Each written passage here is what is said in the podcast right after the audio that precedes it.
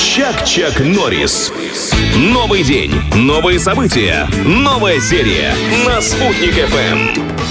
А Студент нефтяного университета придумал инновационную куртку специального назначения. То есть куртка, э, я знаю, сейчас стоит около 30 тысяч рублей, потому что в ней есть специальные датчики, которые мониторят температуру вашего тела, что-то еще показывают. Но сейчас все он сам нам расскажет, потому что на связи с нами Марат Сафин, который делал техническую часть.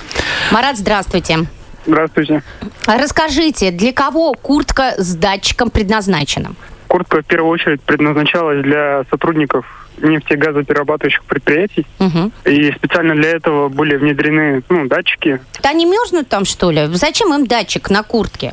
Ну, это для определения физиологического состояния, если, допустим, человеку плохо станет вдалеке от объекта. М. И, и компании нужно будет определить его физиологическое состояние. Например, температура повышенная, да, у человека определит да, куртка? да, да, определит, Пониженная температура. тоже определит. А если плохое настроение? Вот он работал, работал и почувствовал, ну что-то вообще надоело мне все. Ну, э, это тоже можно сделать.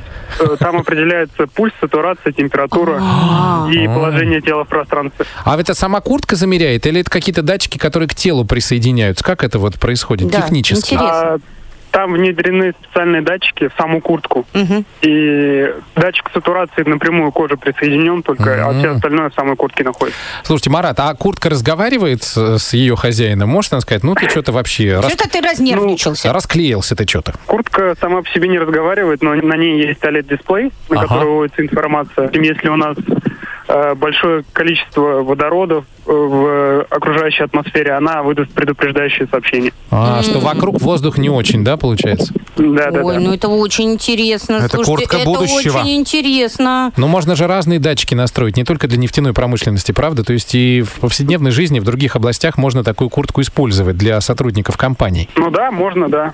Там в зависимости от В, компании офи- можно в офисе сформировать. сидишь и мониторишь, жилетку на сотрудника надел и мониторишь, работает он или... Да, двигается спит. он или нет, да? Или спит он вообще, у тебя бездельничает. Спасибо, Марат. Это а, х- хорошее, мне кажется, такое изобретение, да?